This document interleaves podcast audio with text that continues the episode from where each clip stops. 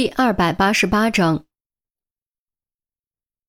自认倒霉，这分明就是拿命去游戏。不过，或许这一切的一切对于他来说，真的只是一场游戏吧。沉默良久，于冰再次开口：“你说你能救他，是真的吗？”我也不敢打包票，但我一定会尽力而为。毕竟他是我这世上为数不多的亲人。其实你也不用如此悲观。不是还有几十年的时间吗？以小郑麾下生物医药领域的科研水准，再加上他的资金实力和我的支持，我相信他会做出成果的。于冰再次无语，人家郑怀清的年纪做你爹都够了，居然叫人家小郑，也不知道郑怀清听到会不会吐血。其实你应该明白，就算你不答应，我也会这么做的。女生话锋一转。但你还是来了，说明我没有看错你。我不想欠你什么，这很好。那么你准备好了吗？现在，于冰还是不由自主慌了一瞬。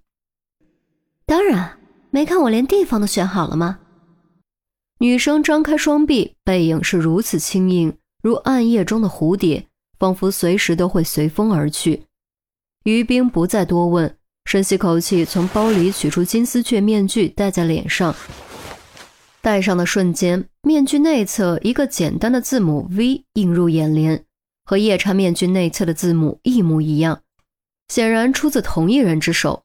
他真的很好奇，于是问：“我可以问问这些面具都是出自何人之手吗？”很抱歉，我也不知道。他或者他是一个比我还要神秘的人。女生说完，也拿起放在墙头的面具戴上，而后才转过身。自始至终，于冰都没有看到她的长相，而此时此刻，她脸上戴的赫然是一张黑幻蝶面具。跟我来吧。女生顺着石阶往下走，于冰紧随其后。片刻后，二人来到白塔内，女生打了个响指。只听“呼”的一声，一排火炬次第燃起，将浓重的黑暗驱赶到靠墙的边缘和角落。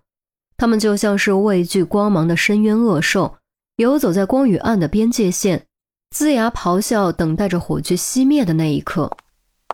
女生走到早已准备好的手机机架前坐定，冲于冰招了招手。于冰走过去，站在他的左后方，就用它。切记，千万别犹豫。女生取出一把同样很有年头的中世纪造型的匕首，递给于冰，语气第一次变得严肃。于冰点点头，接过匕首，藏在身后。真没想到，我也有逼到这种地步的一天。不过这样才有意思，不是吗？女生双腿交叠，喃喃自语，说完，眯起眼睛，似在小气。于冰也不接话。只是静静的站着，等待着。大约十五分钟后，手机屏幕突然亮了起来，没有铃声，没有震动，只有闪烁的视频通话标志。女生双眼陡然睁开，以语音命令接通了电话。屏幕界面跳转，画面中出现了一个戴面具的人。这是一张造型有些抽象的骷髅面具，整张脸都是人骨白，唯独嘴部是血红色的。造型夸张的嘴部一直咧到下颌关节，看起来就像是死神刚刚舔舐过鲜血的微笑。可以这么说，和金丝雀面具的精巧优雅、黑幻蝶面具的华丽神秘相比，这张面具完全就是恐怖风格。说是死神面具绝不过分。时间到了，想好了吗？戴死神面具的人开口了。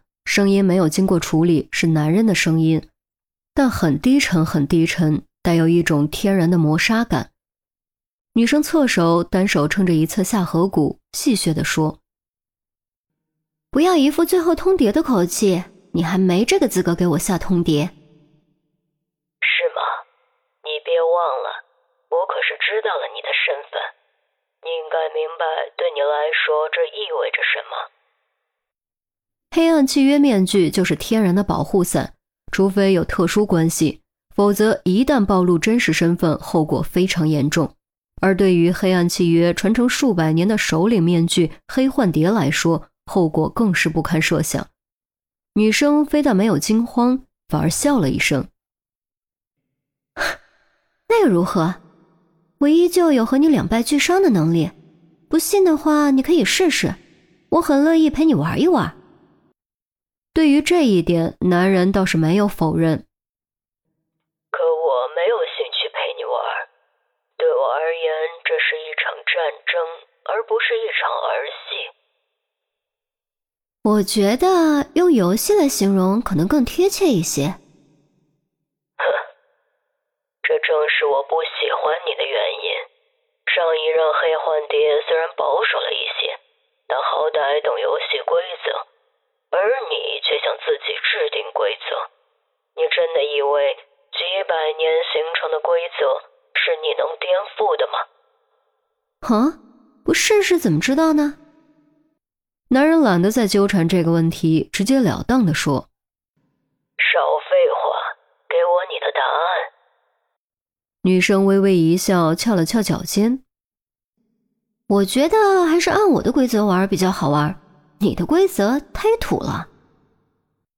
土，听到这个字眼，男人面具后的瞳孔陡然收缩，随即冷声道：“再确认一遍，这就是你的答案。”不错，这就是我的答案。你可以做好准备了，因为我要出招了，而我的手段你可能承受不起。女生点点头，语气中也多了几分冷意。男人眯起眼睛，沉默了一会儿。好，很好，非常好，果然不愧是你。不过很可惜，也没机会继续游戏了。你说没？女生刚要反击几句，一直静静站在左后方的于冰手中突然闪过一抹寒光，不等她反应过来，就狠狠刺进了他的心口。刹那间，血光迸现。女生发出一声痛苦的闷哼，明眸圆瞪，眼中满是不可思议之色，抓住于冰的手腕，尽可能抬起头，颤声道：“为为什么？因为你太年轻了，有你挡在前面，我就永远没有更进一步的机会。”于冰的声音森冷如九幽寒冰，让人冷到骨子里。你，是你。女生收回目光，重新落在屏幕上，眼中的不可思议全部燃烧成了愤怒的火焰。